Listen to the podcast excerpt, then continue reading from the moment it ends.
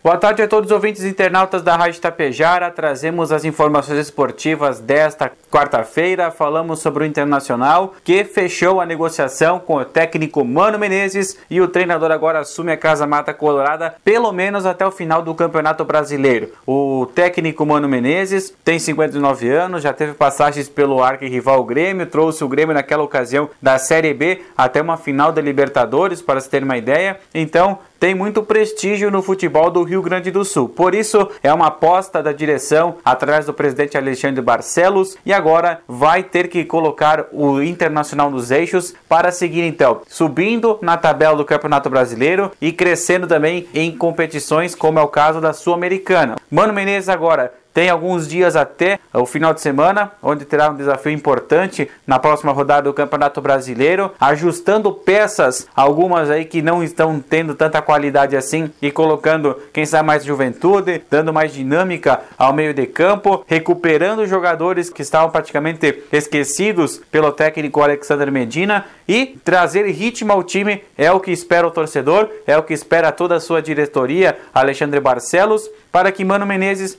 consiga agora equilibrar o time e voltar ao Internacional no caminho de vitórias e no caminho de títulos que há algum tempo não vem acontecendo. Já nesta quinta-feira, feriado de Tiradentes, Tapejara Futsal recebe o Passo Fundo Futsal em busca de uma vitória importante para encaminhar a sua classificação para a próxima fase da Taça Farroupilha Região Norte.